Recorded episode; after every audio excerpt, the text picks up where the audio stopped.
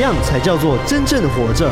那捉摸不定的人性，最可怕的人心，没有灵魂的身躯，谁才是行尸走肉？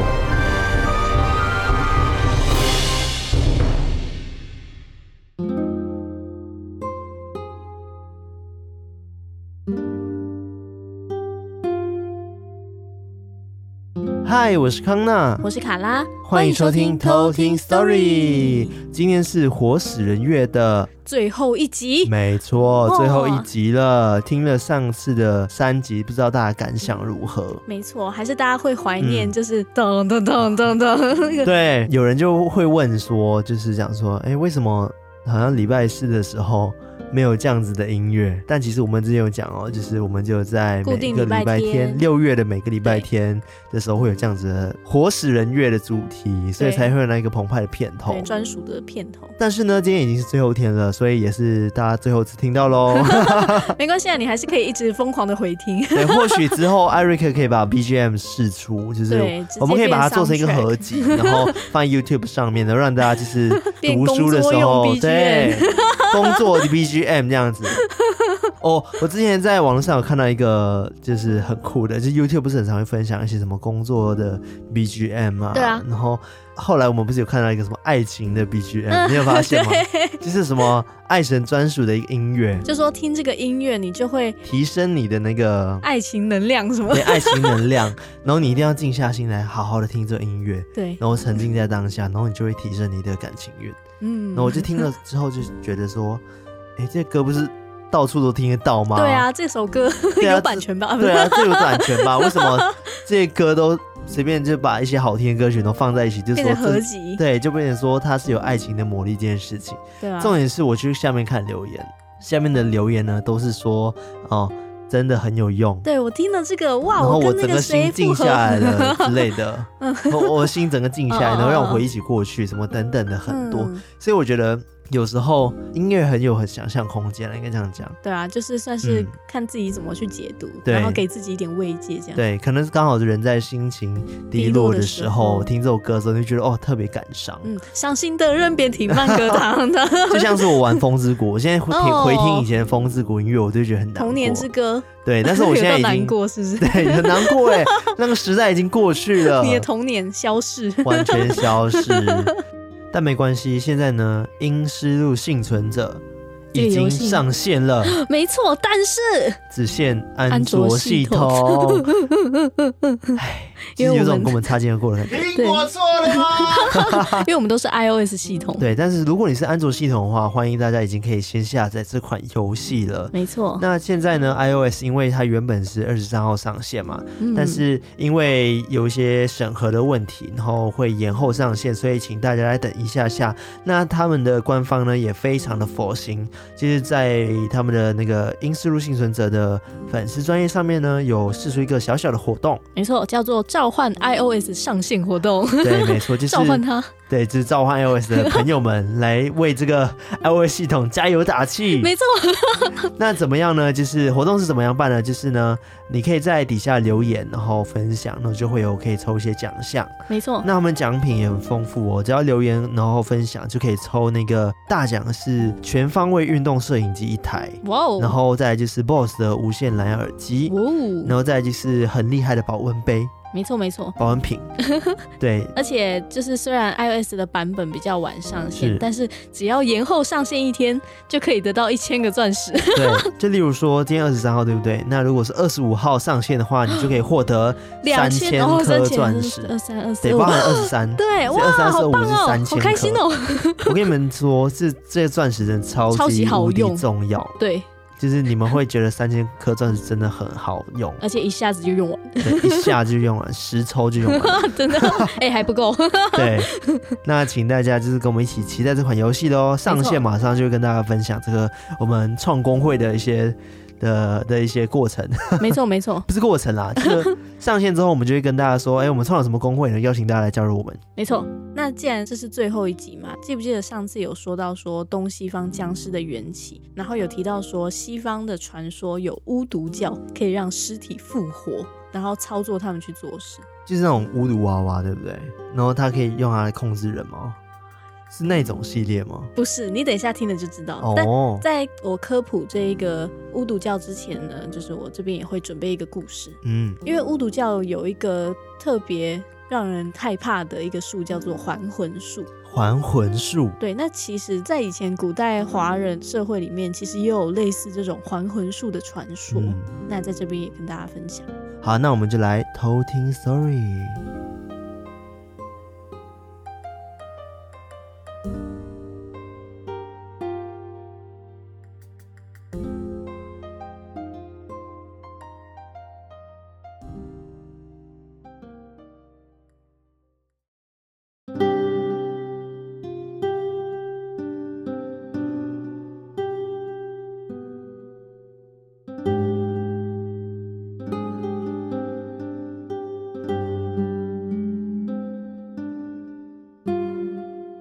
传说古代在一个偏远的小镇里，来了一位叫做孙川的一个老道士。他自称法力高强，可以把死掉的人起死回生。某一天，刚好有一个叫李全的人，他的妻子刚刚去世。李全他悲痛不已。听到道士说他可以把人起死回生之后，就赶快把那位道士请到家里来，希望他可以让他的妻子复活。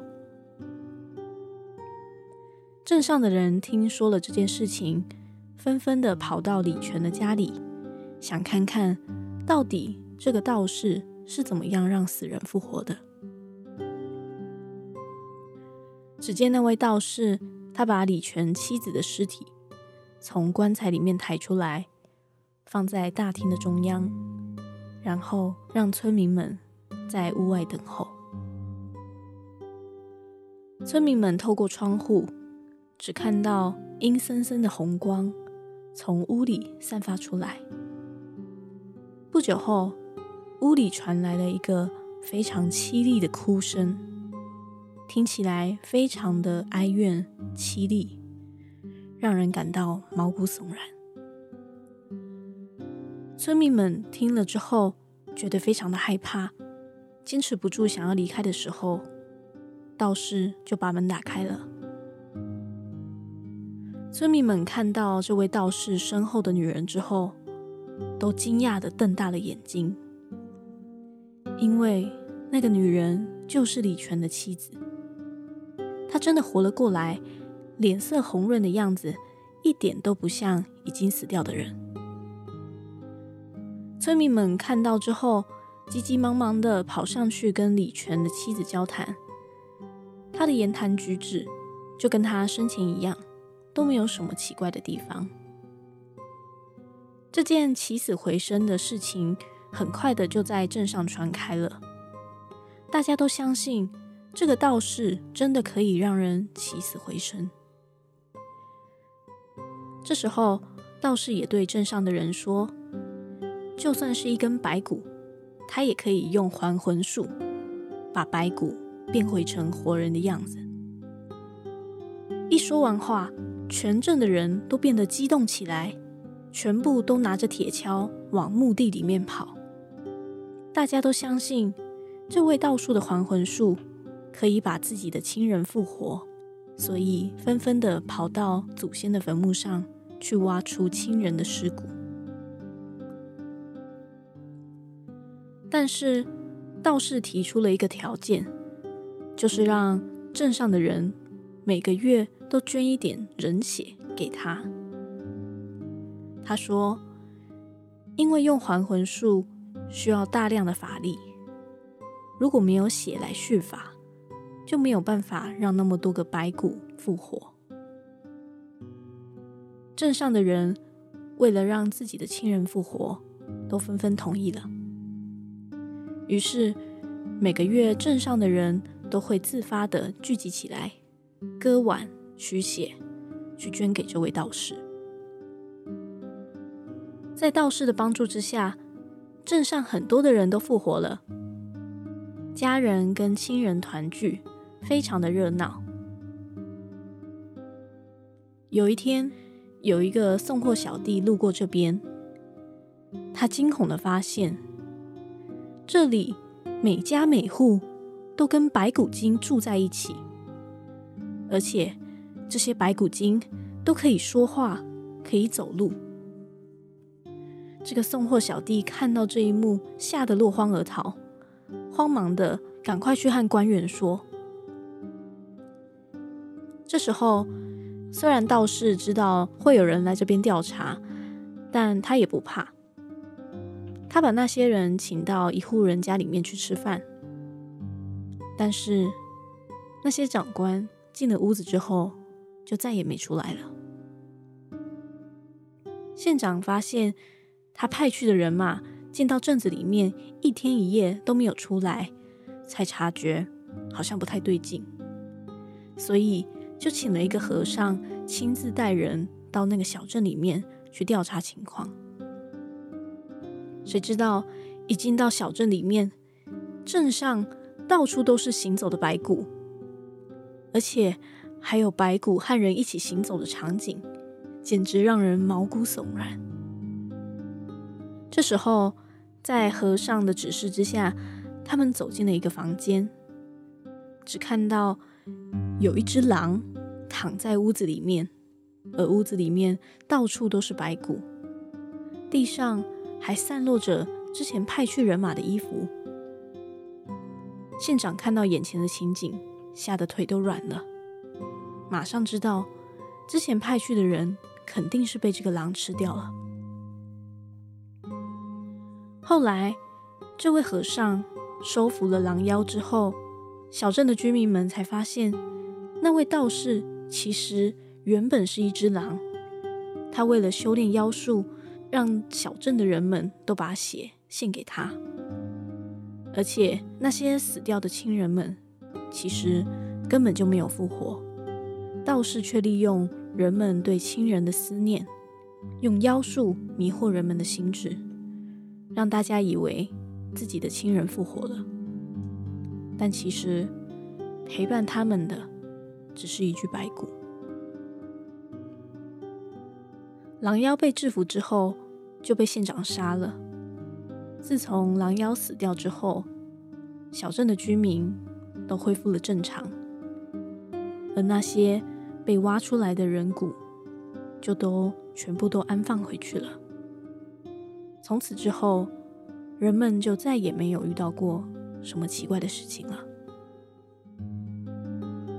故事说完了。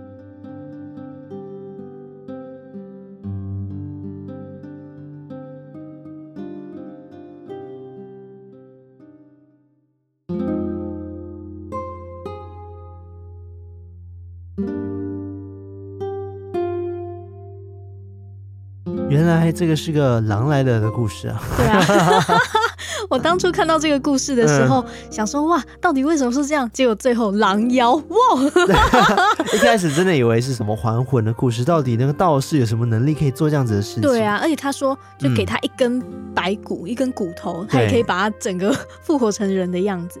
但我觉得他比较像是幻术的一种，嗯，就是其实他是把那个骨头复活之后。让那些人以为是看到了自己生前的亲人，这样。对，这让我想到一部电影，就是那个《捉妖》，呃，不是《捉妖记》，那个《西游记》，对不对？哦，《西游》。周星驰演的《西游记》，他不是有有白骨精吗？哦。然后他村庄里面全部都是白骨。对啊。哦。然后有讲说白骨为什么不会被那个照妖镜看穿？嗯。因为他什么无什么无什么忘记了。无色无味无臭，不是？呃、对，类似之类的。无色无味还是什么之类的，那连他们都不知道自己死了这件事情，因为他们是最接近人类的。嗯，对啊，没有，这是题外话，跟黄昏一点关系都没有。有突然想到这个，对。好，那刚刚有说到说，我们后面的科普会跟大家提到关于巫毒教嘛？那像刚刚的那个还魂术，其实就是。巫毒教里面就是大家会比较去害怕的一个术士。嗯，那我先跟大家大概讲一下，就是巫毒教它的来源好了。OK，巫毒教它其实是在十六世纪的时候盛行在西非的加纳、贝宁跟刚果的那些族群部落之间，是世界上非常古老的宗教。就是在哪里啊？就是西非，就是西非是在非洲西部哦，非洲西边，西边的非洲。对，西边的非洲。巫毒这个名字其实它英文是 V O D O U。巫毒。对，就它其实是源自于非洲西方的国家，叫做贝宁，它的方言。嗯，对，但我不确定它的念法怎么念，也算是当地的国教这样子。那这个字也代表着灵魂的意思。嗯嗯，对。那在西非部落当中啊，那些医院没有办法治的病，都会去寻求巫毒的协助。哦，对，而且不止身体上的哦，就如果你心里有一些过不去的关卡，也都可以举行仪式。嗯，嗯，然后用那些动物的干尸去跟神诉说沟通，这样。哦，所以巫毒它算是一个职业。其实算是一种信仰，信仰，嗯，对，就是借由这种信仰，然后可能去找他们的祭司，然后请他们去做心理开导，嗯、或者是帮他们做一些仪式这样子。嗯、那刚刚讲到巫毒，你会想到什么物品？你刚刚有讲到巫毒娃娃，对，因为他们其实巫毒教是相信说人死掉之后不是真的死掉，他会用灵魂的方式去继续存在着，嗯、所以才会有这个巫毒娃娃的存在。嗯，对，因为巫毒娃娃其实是他们传话的一个媒介，就是他可以把一些就是想要跟过世的亲友们说的话，都透过这个巫毒娃娃去传递。那其实。一般我们在印象中听到巫毒娃娃，就会想到说啊，是不是扎小人呐、啊，啊、或者是那种诅咒？啊、对，但它其实还可以传递像是爱情运啊、财运、好运，或者是也有一些疗愈、开心的一个意思，去传递给身旁的人们，哦嗯、有点像是我们现在的一些平安符啊，或者是幸运物的一个功能，哦、就是它其实不完全是，就是真的就是那种诅咒人啊这种概念。嗯以前很流行啊，我不知道你小时候有没有拿过那种无毒的无毒娃娃的那种吊饰哦。小学的时候，对，很多，对啊，他那时候超流行的，对，那超级无敌流行。它好像也代表不同的意思嘛，对不对？对，因为其实这跟以前文化也有关系。我等一下也会讲到，就是因为现在很多人把它当成是那种扎小人术士的一些道具啊，或者是诅咒的玩偶这样子，但那其实都不是。巫毒教的本意，因为其实巫毒教的教义里面是严格的禁止去伤害别人哦，就是说禁止去伤害他人。哦，原来是比较正向的，听起来是比较正向。对，其实他是蛮正向，因为他们其实也很相信因果报应。哦、嗯，就是说，如果你向宇宙传递一些讯息，哦、不管是正面或负面，他都会用三倍的力量回报。嗯，对，所以他们也以此告诫自己说不能做坏事哦。因为在巫毒的世界里面，有一个主神叫做。我也不确定他的名字怎么念，他的拼法是 B O N D Y E。这个主神的名字呢，我们刚刚找了一下 Google 小姐，帮我们念了一下这个字到底怎么念。他念法呢，就是这个。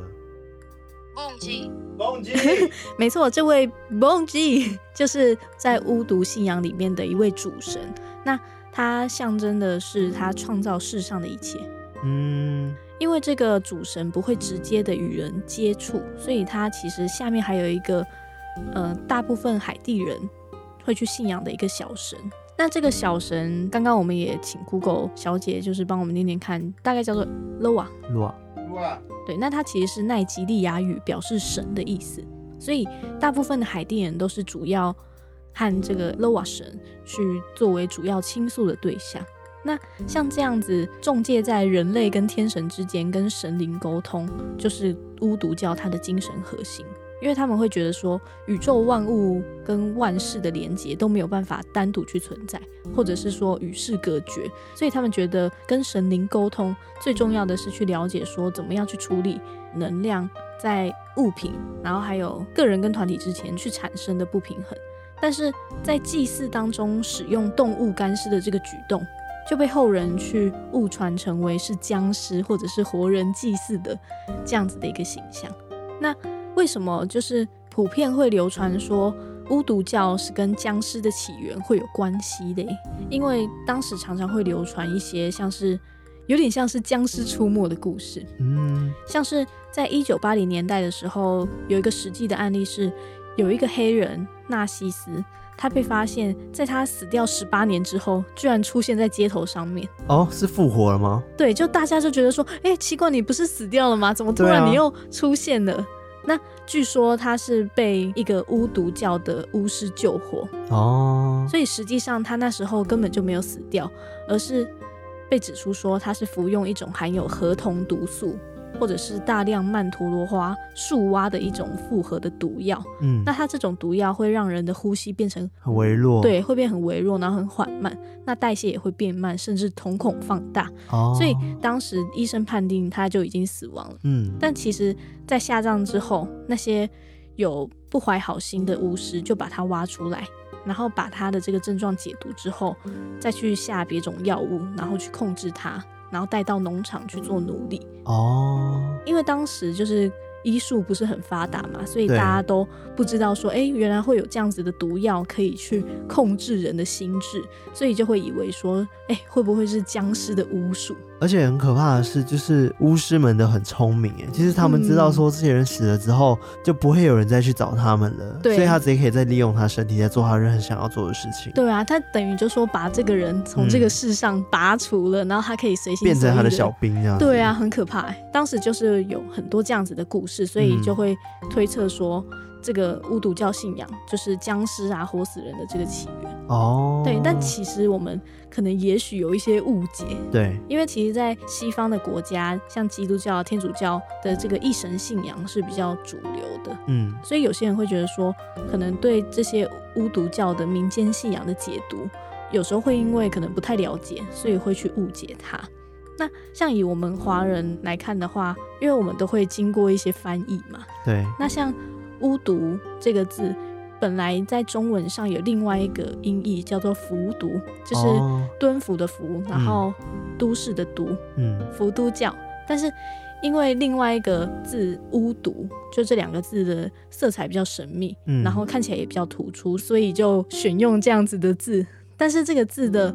一个意思，你看巫师，然后又有一个毒，嗯、是不是觉得就说哦，这个是不是就是不好的东西？对对。然后这样子的语言的表象的连接，就会加深人们对他的一个误解。嗯，听起来就很会下咒啊，下毒、啊。对啊，就觉得说好像是什么邪教啊，哇、哦，就好像。但事实上不是。对，但它其实就是一种信仰而已。嗯。嗯对，那像刚刚的那个。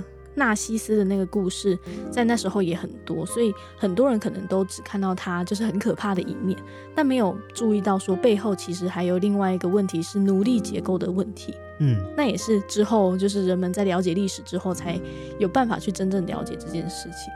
那我以之前也有跟大家提到，就是海地对的这一个巫毒教的案例来跟大家分享。海地之所以会有巫毒教的信仰，跟他过去想要争取殖民地独立，其实有非常大的关系，嗯，就是跟他的历史很有关。当时在十五世纪的时候，印第安人他先发现了海地这一块岛屿，那因为它的那个天然条件都很好，所以之后也有加勒比海的明珠之城。那当时大航海时代来临，当时为了挖掘金矿，西班牙人就从西非的沿海地区去把这些黑奴们，嗯，就是运到。海地这边，然后去帮他们挖掘金矿。嗯、这些巫毒教就从西非跟着这些黑奴漂洋过海的来到海地这边。那因为巫毒教对黑奴们来说，算是他们跟故乡还有他们彼此的一个连接，哦，就唯一的一个连接，嗯、所以他们就对他们自己的信仰，觉得算是对很虔诚，然后也算是他们定心的一个信仰。嗯嗯，所以他们很愿意服从这样子。对，其实那时候他们被。法国殖民的时候，知道说他们有这个巫毒教的信仰，那他们觉得说，哎、欸，会没有办法控制他们，对殖民其实是不太利的，嗯、所以他们就强迫他们改信天主教，然后就会去处罚他们，就是杜绝他们去信仰这个巫毒教。哦。但之后，一七九一年到一八零四年间，海地就爆发了革命。嗯。他除了就是受到法国大革命的影响之外，他们的这个巫毒教也算是就是他们去。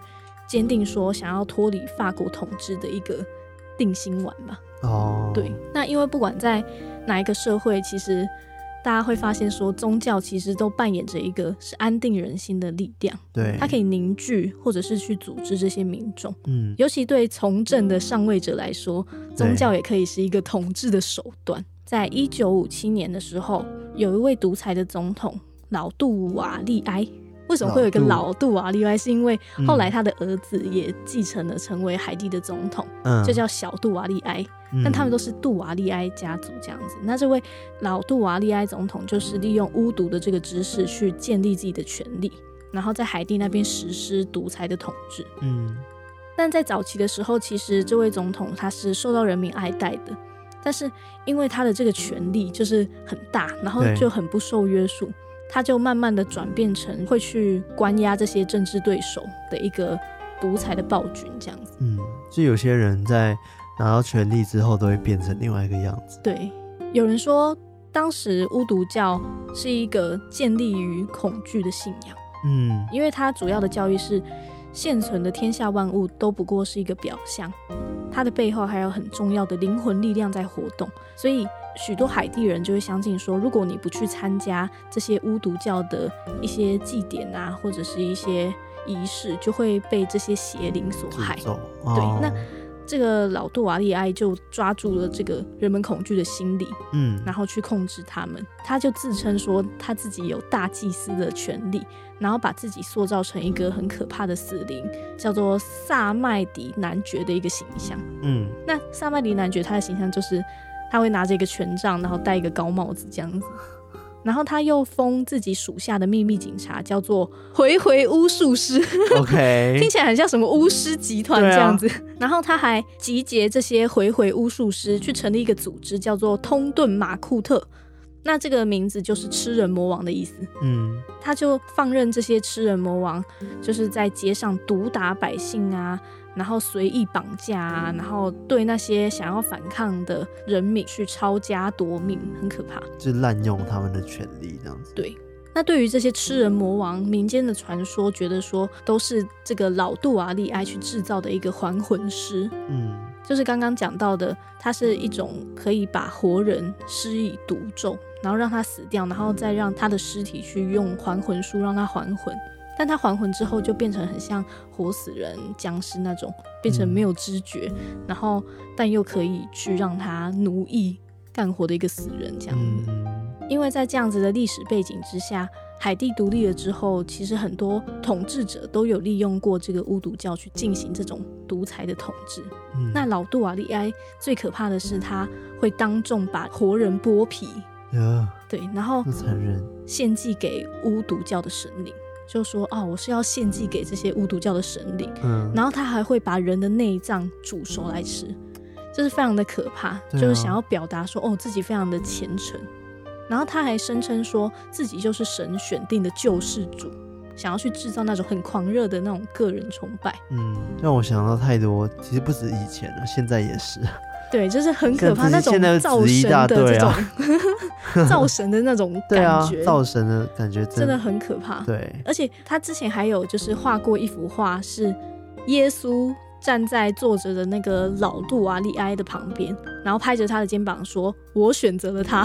”对，就是然后还把这个画就是到处的发放，到处张贴，想要宣告大家自己就是那个救世主，这样子非常的夸张。对啊。然后，当时一九六三年的时候，美国总统甘乃迪就遇刺身亡嘛。嗯，当时老杜瓦利埃他就抓住了这个机会，就声称说：“哦，这是我施下的诅咒显灵，才导致他暴毙。”哇，他真的是很会洗脑哎。对啊，就是他就是抓住各种机会。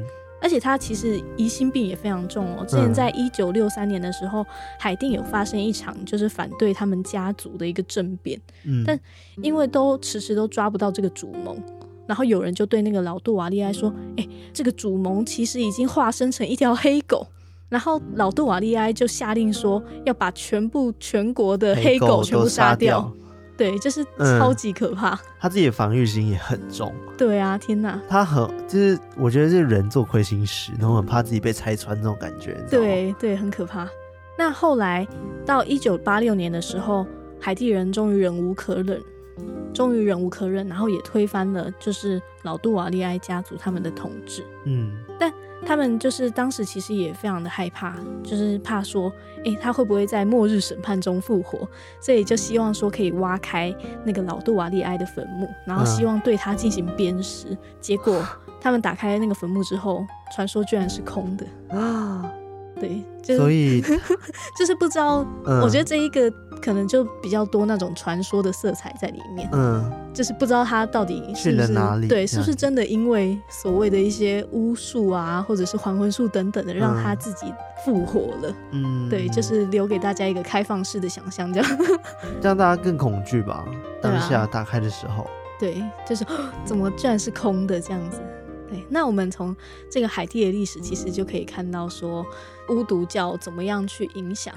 就是一个国家的政治，嗯，或者是他的社会怎么样去进行这样。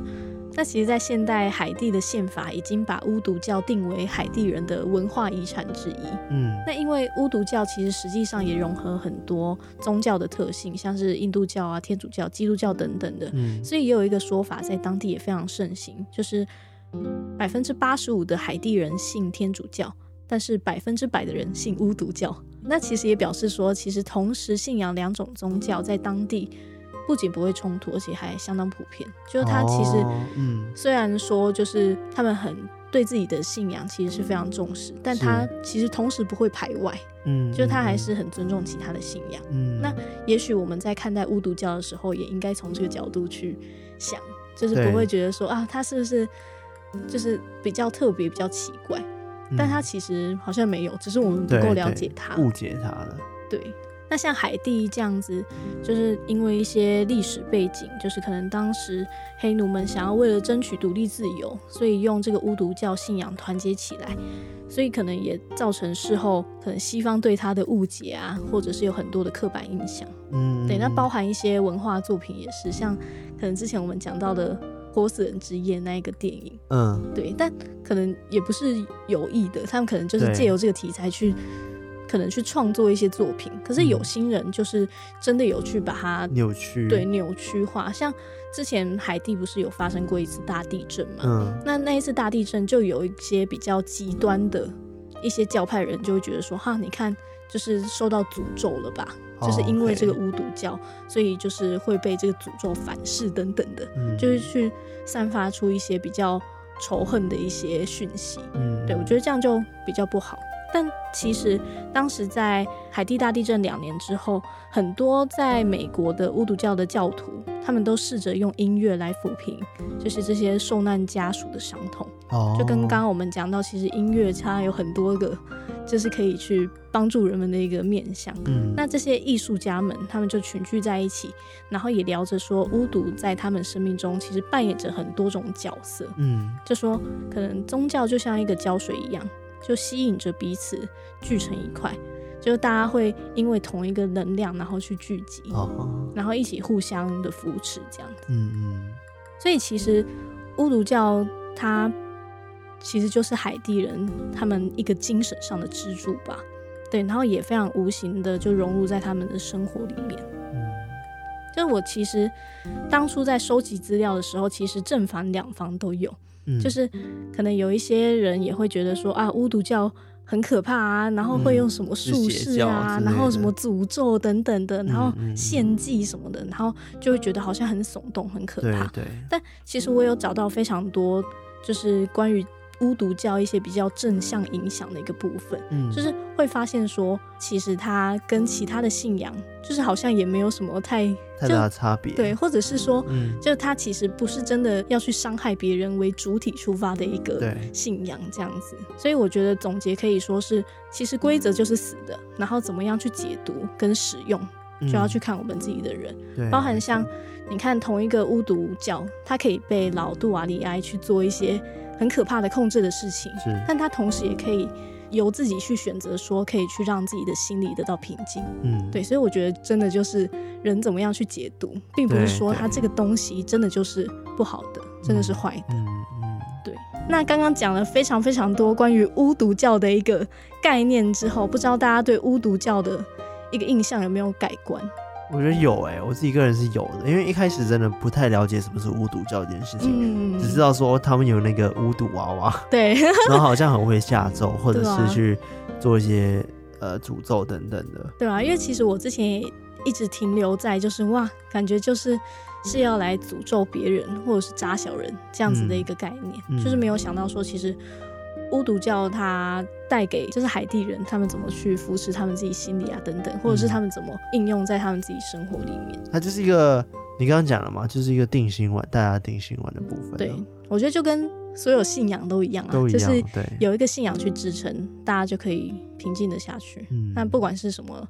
其实都是一样，只是它可能并不是我们现在所知的一个比较主流的一个部分。对，所以我们相对比较不了解之后，就会对它比较多的误解或成见。对，或者是你刚刚讲了，就是有有一些不好的人，对，把它带坏了之后，这些很自然的，大家都会害怕这个东西。对，或者是一些主流媒体的解读，然后带风向的概念。对对对，有点是这样，微带风向这样子，反正就是。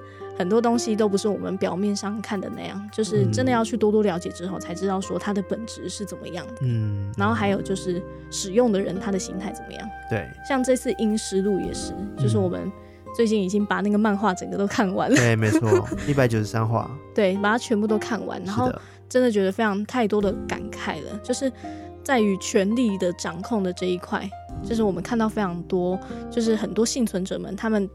都会找伙伴群体，想要去对建立一个一个的那个什么，很像结盟这样子，很像我们结盟这样子。然后，嗯、但他们结盟的同时，他们都会需要一个头头嘛。对。然后这个头头的处事方式非常大的去决定说这个组织的走向是怎么样子。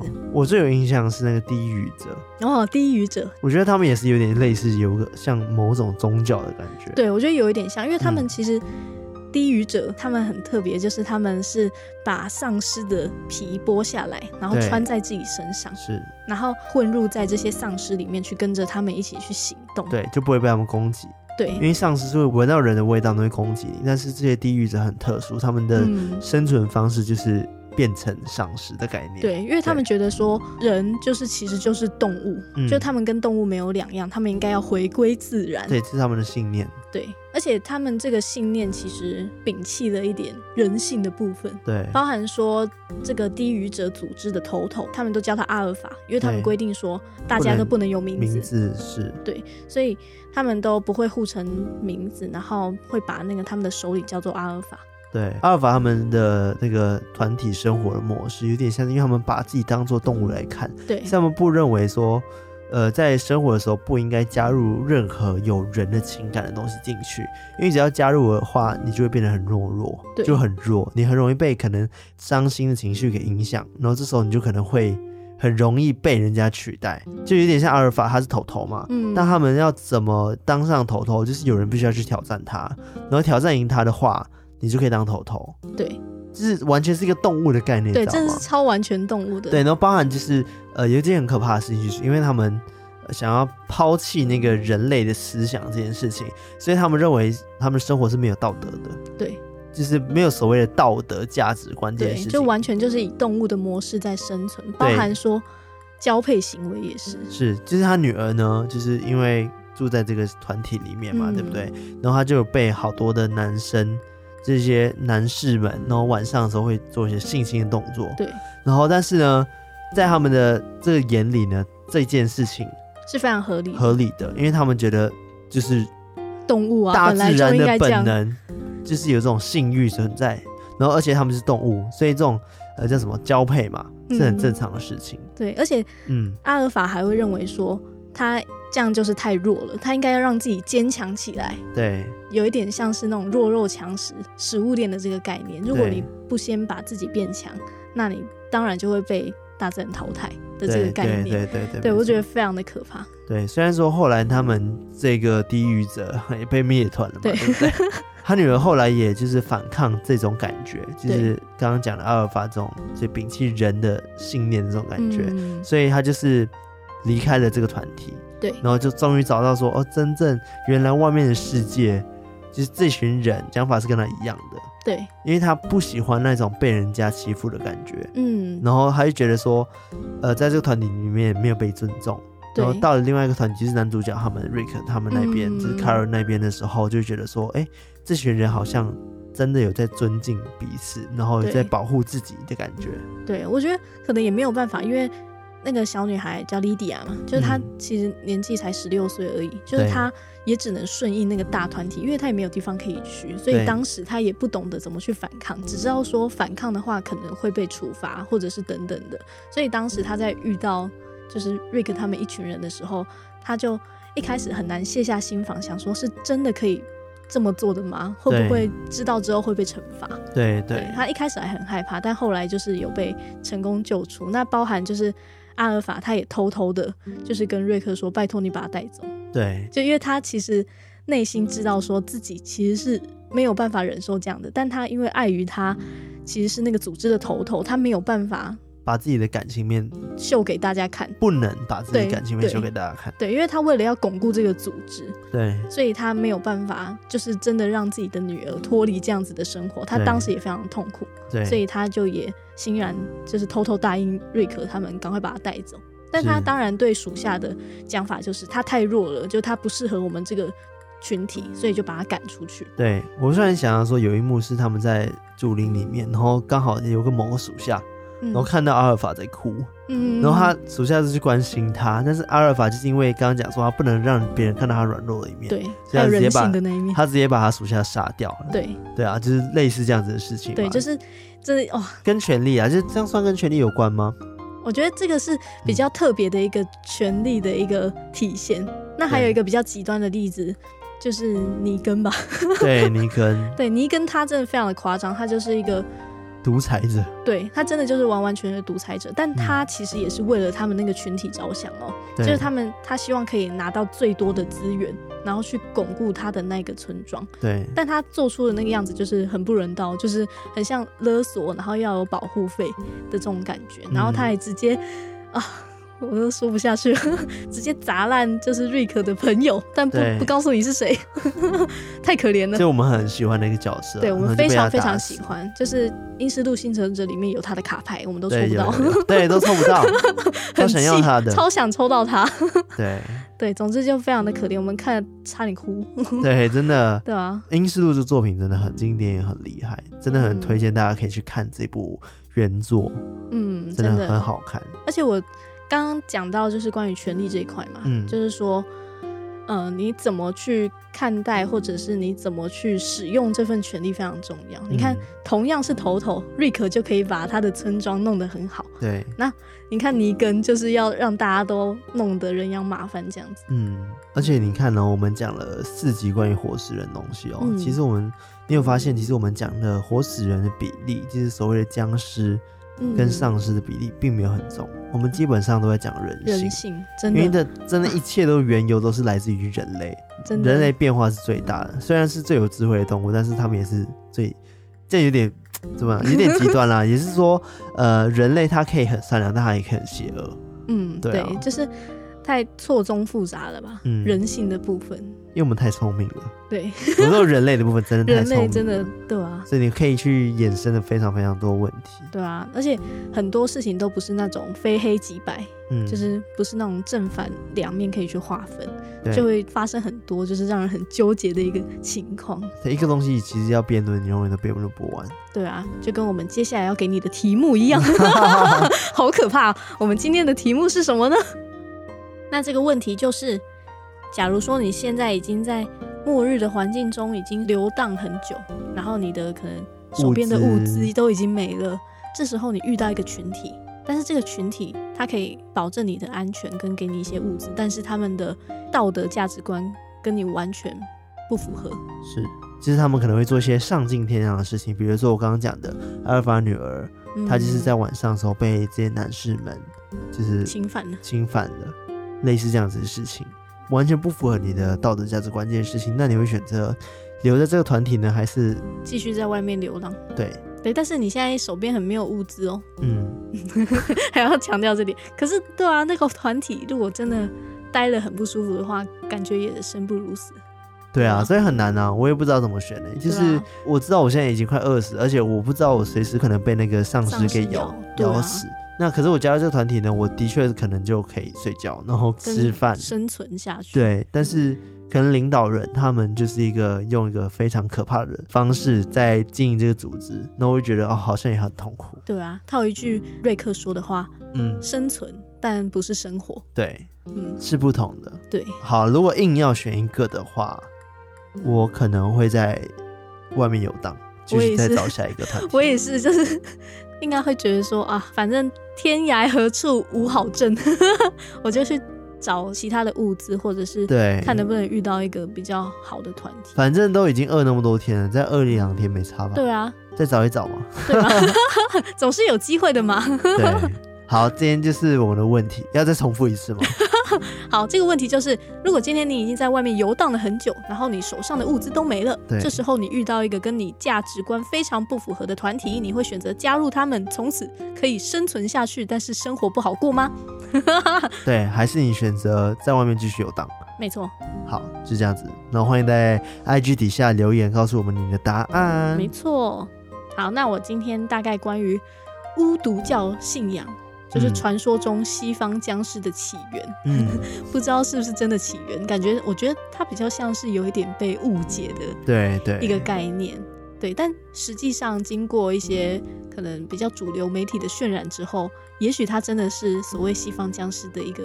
起源，起源也说不定。嗯嗯，对。那还是要跟大家讲一下呢，《阴尸路幸存者》这款游戏呢，已经在安卓系统已经上线了。没错。那如果你是 iOS 的朋友的话，请再稍等一下下。没错，为了钻石，为了你的钻石，对，因为钻石真的很重要。刚刚前面也讲到说，我们后面抽卡你就知道这个钻石有多重要了。没错。那记得要到他们的粉丝专业呢，就是《阴尸路幸存者》的粉丝专业参加他们的小活动哦。就一起为 iOS 系统加油打气，真的真的。那 iOS 系统的朋友也不要难过，你现在还是可以到他们的 App Store 去找到《阴尸路幸存者》这款游戏去预先下载。也祝大家可以抽到金卡，真的哦，真的很难抽，真的哦，我们就在那边疯狂用钻石抽，对，真的，而且钻石很难赚，哎、欸，真的。好了，如果你有点钱，你可以氪金。